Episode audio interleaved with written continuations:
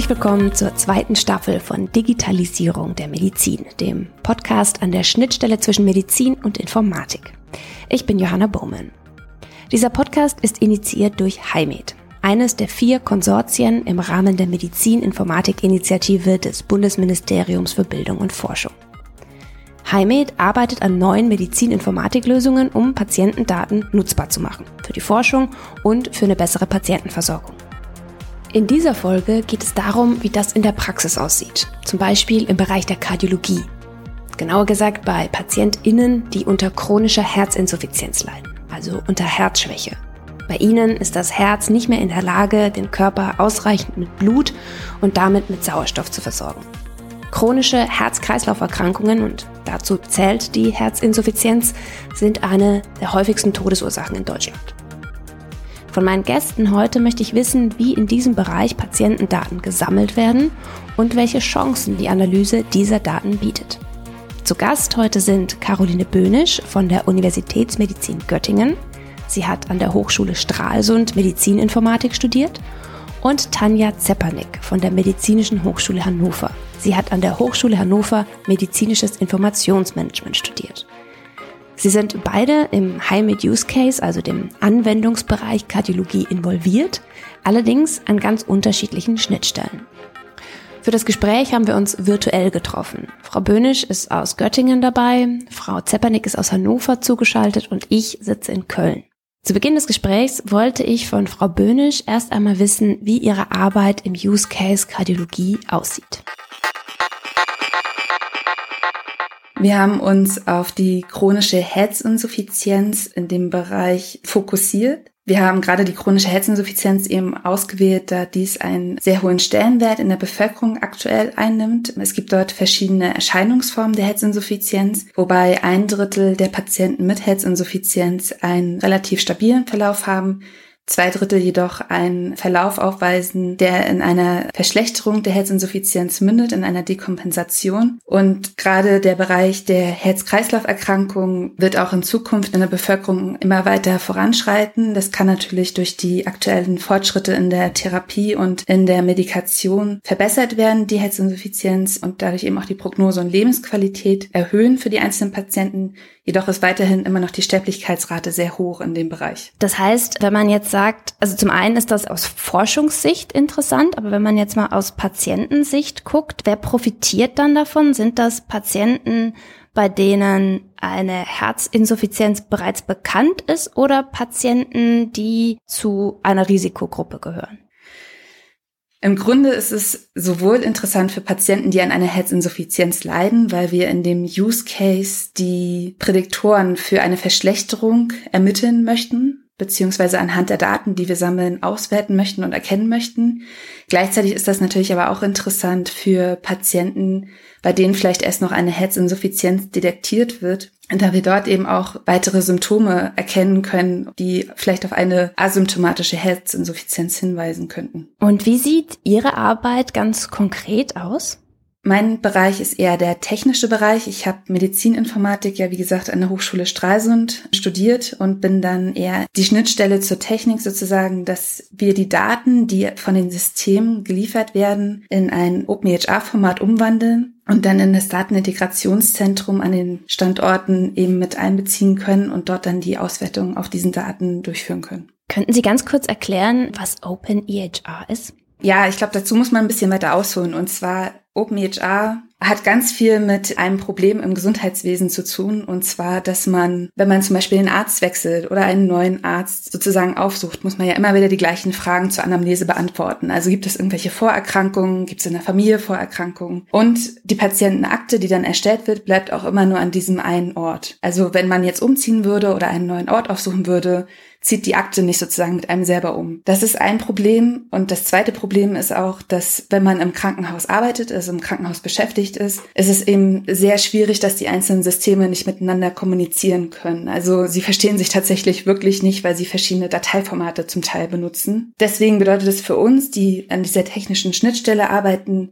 eben häufig einen zeitlichen und auch finanziellen Aufwand, diese klinischen Daten umzuwandeln, dass zum Beispiel System B versteht, was System A für Daten sendet. Und am besten wäre es natürlich, wenn die Krankenhäuser und Arztpraxen eben alle die gleichen Daten sozusagen verwenden würden und eben auch das Gleiche unter diesen Daten verstehen würden. Und OpenEHR versucht dabei einfach diese Qualität dieser Informationslösung grundlegend zu verbessern. Also das ist sozusagen eine Technologie, die im Gesundheitswesen eingesetzt wird, die auf einen Spezifikationen und Modellen besteht und von jedem auch entwickelt und verwendet werden kann. Also das macht eben dieses offene in OpenEHR sozusagen sehr interessant. Und die daraus resultierenden Entwicklungen bilden dann die Grundlage für verschiedene Standards und eben auch weitere Informationslösungen im Gesundheitswesen. Und der eigentliche Clou an der ganzen Sache ist, dass man mit klinischen Modellen arbeitet, die von Medizininformatikern und eben auch Klinikern erstellt werden. Und diese klinischen Modelle heißen bei uns in der Fachsprache sozusagen Archetypen, die auch als internationale Referenz für diese klinischen Inhalte, also zum Beispiel Blutdruck oder einer Körpertemperatur gelten. Also man versteht sogar dann auf internationaler Ebene den Blutdruck immer gleich und hat keine verschiedenen Auslegungsmöglichkeiten. Und diese Archetypen können dann halt von Programmen verwendet werden, aus denen dann später eben zum Beispiel ganze OP-Berichte oder Medikamentenlisten als sogenannte Templates erzeugt werden. Und diese Templates können dann übergreifend in Kliniken und eben auch in Krankenhäusern eingesetzt werden, was eben auch einen Mehraufwand zum einen für den Patienten reduziert, als auch für uns sozusagen als technische Anwender. Wir gehen in einer späteren Folge des Podcasts ja nochmal im Detail auf OpenEHR ein, weil das, das glaube ich, ein recht komplexes Thema ist. Aber jetzt an dieser Stelle kurz erklärt kann man sagen, das ist die Plattform, über die diese Daten alle laufen. Könnte man das so sagen? Grundsätzlich ist es eher die Art, wie diese Daten strukturiert werden und dann auch im Endeffekt ausgetauscht werden. Also ja, eine Plattform bedeutet für viele immer sehr unterschiedliche Sachen, aber grundsätzlich ist es eben die Art, wie die Daten strukturiert sind und wie sie dann eben auch ausgetauscht werden können über zum Beispiel Klinikumsgrenzen hinweg. Mhm. Und Sie sitzen dann sozusagen auf der Seite der Datenintegrationszentren, wo dann diese Daten zusammenlaufen Genau, also grundsätzlich ist es so, dass die Datenintegrationszentren sowohl den klinischen Part abbilden als auch den technischen Part. Und ich im technischen Part bin eben dafür zuständig, dass die Daten, die zum Beispiel von einem Kardiologiesystem übermittelt werden, in der richtigen Struktur eben bei uns in einer Datenbank beziehungsweise in einem Repository dann abgelegt werden. Und diese Struktur gebe ich durch meine Arbeiten mit Archetypen und Templates dann vor. Mhm. Das heißt also, damit jemand, der von einem anderen Standort aus dann wiederum darauf zugreift, damit auch was anfangen kann oder beziehungsweise diese Daten nutzen kann. Genau, also wenn man sich überlegt, dass es ja bei, gerade bei Blutdruck, das ist immer so dieses perfekte Beispiel, es gibt ja nicht nur den einen Blutdruck, es gibt den systolischen, diastolischen Blutdruck, aber es gibt auch einen arteriellen mittleren Blutdruck. Und damit wir einfach wissen, von welcher Art von Blutdruck wir sprechen, in welchem Wertebereich dieser Blutdruck aufgenommen wurde und überhaupt welche Werteeinheit dahinter steht. Dafür sind eben auch diese Modelle dann noch gedacht. Mhm, also zur Vereinheitlichung so. Genau. Okay. Und wie sähe das dann in der Praxis aus? Also Sie arbeiten daran, dass diese Daten zugänglich werden und für alle verständlich werden. Wenn dann ein Arzt auf diese Datenbank zugreift, wie sähe das denn in der Praxis aus? Genau, man muss da auf jeden Fall unterscheiden zwischen der Arztsicht oder beziehungsweise der Sicht derjenigen, die eben diese Daten eingeben muss oder vom Patienten erfragen muss und dann eingehen muss und übertragen muss. Dort ist es einfach nur ein ganz einfaches Formular. Und in diesem Formular werden dann die Daten eingetragen, so dass der Anwender an sich gar nicht sieht, welche Komplexität sozusagen im Hintergrund dafür noch nötig ist und die Daten einfach übertragen kann. Wie kann man sich das denn dann sozusagen in der Praxis vorstellen? Also das heißt, es kommt ein Patient, eine Patientin ins Krankenhaus, er oder sie leidet unter einer Herzinsuffizienz. Wie nutzt der Arzt jetzt dann vielleicht die Datenbanken, die Sie erstellen? Oder ja, inwiefern profitiert da der Patient davon? Grundsätzlich ist es jetzt in der ersten Phase so, dass die Daten der Patienten nur in ein Datenrepository abgelegt bzw. gesammelt werden.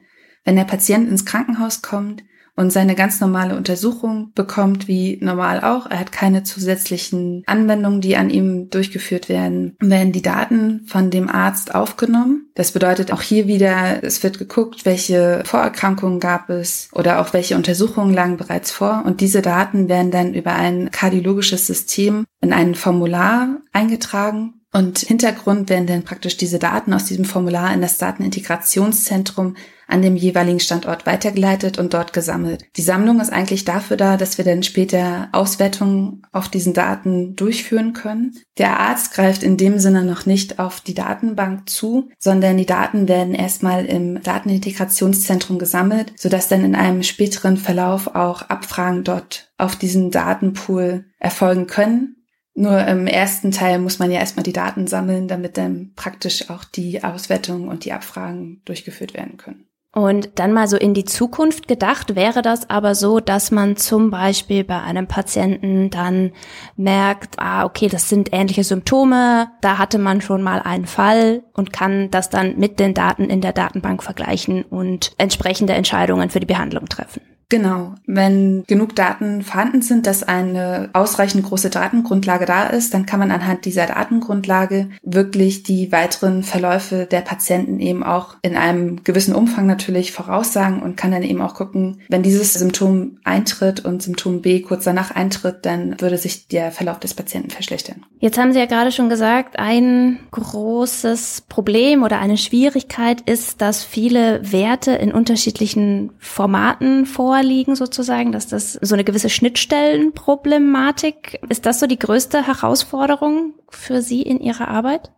Ja, würde ich auf jeden Fall als eine der großen Herausforderungen ansehen, beziehungsweise die größte Herausforderung, weil dieser Schritt der Datenumwandlung, beziehungsweise dass die Daten sozusagen miteinander kombiniert werden können, ist einfach sehr zeitintensiv und auch sehr kostenintensiv. Gibt es denn noch so andere Punkte, wo Sie sagen, das sind Herausforderungen oder vielleicht auch Punkte, wo Sie sagen, das ist das besonders Reizvolle an Ihrer Arbeit? Besonders herausfordernd bzw. besonders reizvoll finde ich natürlich, dass wir eben auch diese neuen Technologien einsetzen. Ich habe vorher während meines Studiums und auch während vorheriger Beschäftigung mit OpenEHR gar nicht gearbeitet und habe das jetzt erst im Zuge dieses Projektes kennengelernt. Und das ist natürlich total interessant, wenn man denn eben eine weitere Technologie kennenlernt und die zum Beispiel auch mit anderen Technologien dann vergleichen kann und dann eben auch einschätzen kann, okay, in welchem Anwendungsgebiet müsste ich dann welche Technologie anwenden können. Also das ist sehr reizvoll und eben gleichzeitig auch, dass man diese Prozessabstimmung auch kennenlernt. Also das ist ja nicht alles innerhalb von ein paar Tagen sozusagen entschieden worden, sondern eben auch die ganzen Prozesse, die dahinter stehen, sind natürlich auch nochmal sehr umfangreich und eben auch mit einem hohen Arbeitsaufwand verbunden sozusagen. Und das ist natürlich auch super interessant, das einfach mal in einem großen Projekt kennenzulernen, das national an verschiedenen Standorten durchgeführt wird und nicht nur immer in kleinen Projekten, die vielleicht nur ein Institut oder eine Firma betreffen, arbeiten. Und an dem Standort Hannover, da arbeitet Tanja Zepernick. Frau Zepernick, Sie sind ja sozusagen am anderen Ende tätig. Was genau ist Ihre Arbeit in diesem Use Case? Also ein großer Teil, der in mein Aufgabengebiet fällt, ist die Patientenrekrutierung und damit verbunden die Aufklärung der Patienten, mit der anschließenden Datenerhebung für den Use Case am Standort Hannover. Das heißt, Sie gehen auf die Patienten zu und fragen die, ob sie Interesse hätten, ihre Daten zu spenden sozusagen? Genau, also erst einmal ist es natürlich so, dass Patienten gefunden werden müssen, die unter Berücksichtigung der Ein- und Ausschlusskriterien auch für unseren Use Case überhaupt passend sind. Also das ist ja einmal die chronische Herzinsuffizienz als Haupt- oder Nebendiagnose, ein Mindestalter von 18 Jahren und die allgemeine Einwilligungsfähigkeit und auch, dass eben keine anderen nicht kardiologischen Vorerkrankungen vorliegen, die die Lebenserwartung der Patienten auf unter sechs Monate senken. Hier haben wir in der MAH die Unterstützung der Studienärztin, die uns dann regelmäßig diese Patienten für den stationären Bereich entsprechend meldet. Diese Patienten besuchen wir dann auf Station in ihren jeweiligen Zimmern und stellen ihnen dann den Use Case vor, also was der Hintergrund ist, wie eine Teilnahme aussieht, was auf sie zukommt und so weiter und gehen natürlich eventuelle Einwilligungsoptionen durch und klären dann natürlich auch nochmal Fragen dazu. Zusätzlich hat der Use Case auch kürzlich einen Patientenflyer entwickelt, den wir den Patienten künftig auch aushändigen können. Hier sind nochmal die Eckdaten zum Projekt und auch zu einer möglichen Teilnahme nochmal kurz und anschaulich zusammengefasst, sodass die Patienten hierüber auch schon mal einen ersten Überblick erhalten. Generell können auch ambulante Patienten eingeschlossen werden. Hier ist es aber ein anderer organisatorischer Ablauf. Da findet das in der Regel im Rahmen von ambulanten Routinebesuchen statt.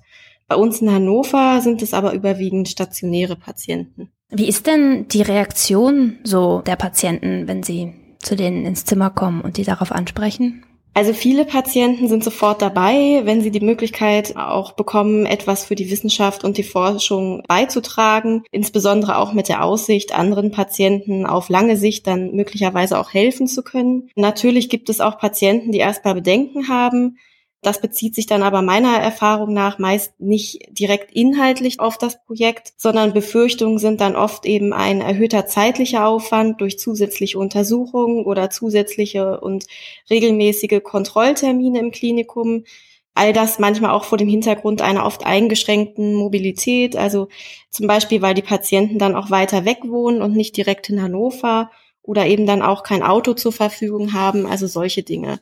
Wenn man den Patienten dann aber nochmal erklärt, dass es sich bei HiMed im Use Case Cardio eben um eine reine Datenerhebung, eben ohne zusätzliche Klinikbesuche oder gar Aufenthalte handelt, dann kann man diese Bedenken in den meisten Fällen auch sehr gut wieder aus dem Weg schaffen und die Patienten sind wieder sehr aufgeschlossen. Es gibt natürlich auch Patienten, gerade weil wir auch ein Patientenklientel einschließen, das oft schon etwas älter oder wirklich auch schwer krank ist, die dann nicht mitmachen möchten, weil sie sich gesundheitlich einfach nicht gut fühlen oder sich eben auch einfach in der Situation nicht zusätzlich belasten möchten. Und ja, das hat dann eben oft gar nichts mit dem Projekt an sich selbst zu tun, sondern eher mit persönlichen oder gesundheitlichen Umständen in den Fällen dann auch. Und das ist natürlich dann auch vollkommen in Ordnung und verständlich verständlich. Insgesamt ist aber meine Erfahrung, dass auch sehr viele Patienten sehr aufgeschlossen und auch interessiert an dem Projekt sind. Wenn Sie sagen, so ein Punkt, der bei den Patienten Bedenken verursacht, ist eben so die Frage, muss ich jetzt dann noch öfter ins Krankenhaus kommen für Untersuchungen oder vielleicht sogar für einen Krankenhausaufenthalt?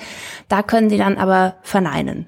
Genau. Also das, was wir noch zusätzlich machen, wenn die Patienten dem gesondert zustimmen, ist, dass wir sie einmal alle sechs Monate nochmal anrufen, einfach um da auch nochmal einen Verlauf zu sehen. Und wir fragen dann solche Dinge wie, ob sie eben nochmal in der Zwischenzeit im Krankenhaus gewesen sind, stationär. Genau. Und dann, wann das gewesen ist, wie oft das gewesen ist oder auch aus welchen Gründen, ob sie zum Beispiel sich nur ein Bein gebrochen haben oder ob sie wirklich aufgrund der chronischen Herzinsuffizienz dann nochmal stationär behandelt werden mussten.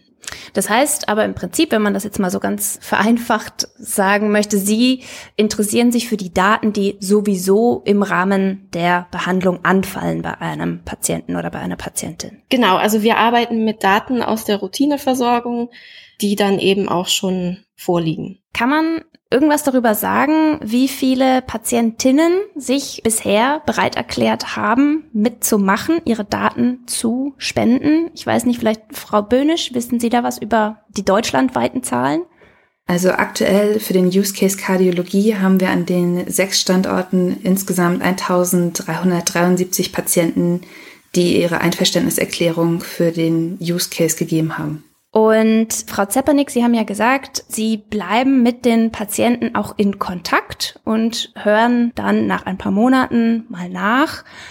Ist es denn eine Idee, auch jetzt zum Beispiel sowas wie Smartphones, Smartwatches zu benutzen, um sowas wie den Blutdruck oder so über längere Zeit zu messen? Oder nutzen Sie solche Technologien vielleicht auch schon längst?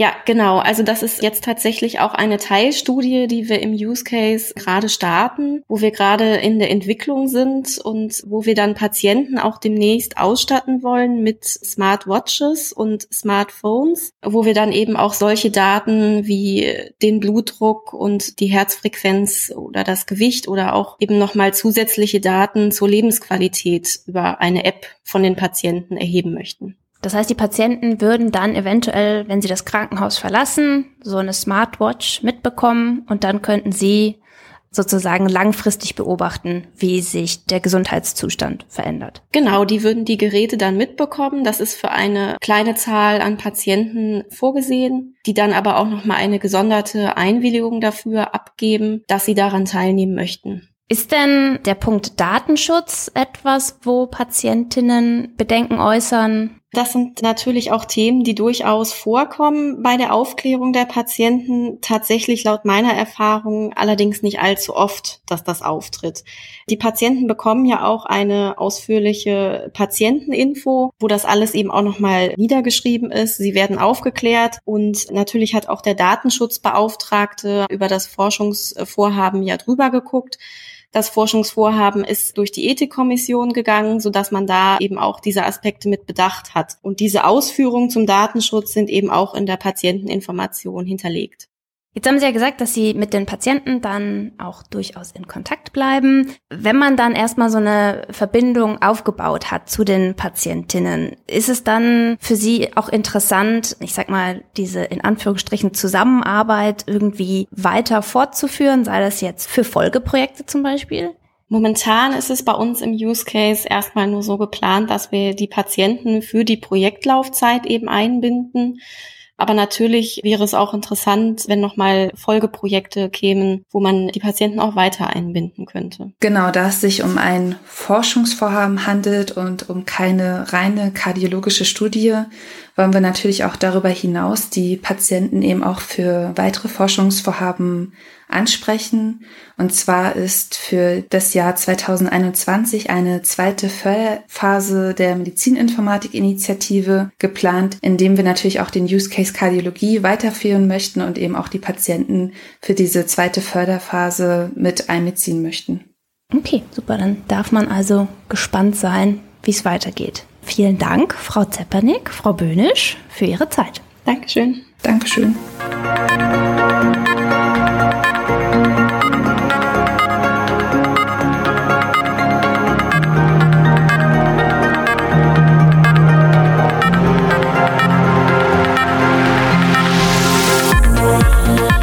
War die erste Folge der zweiten Staffel von Digitalisierung der Medizin.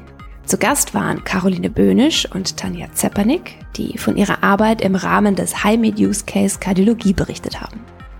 In der nächsten Folge wird es darum gehen, inwiefern sich die Corona-Pandemie auf die Arbeit im High-Med-Konsortium auswirkt. Wenn euch dieser Podcast gefällt, dann gebt uns eine Bewertung bei iTunes oder empfehlt ihn auch gerne weiter. Digitalisierung der Medizin ist eine Produktion von Haus 1 im Rahmen des Projektes HiMed. Am Mikrofon war Johanna Bowman, Redaktion Katrin Rönecke, Schnitt und Musik Oliver Kraus. Weitere Infos findet ihr auf digitalisierungdermedizin.de. Vielen Dank fürs Zuhören.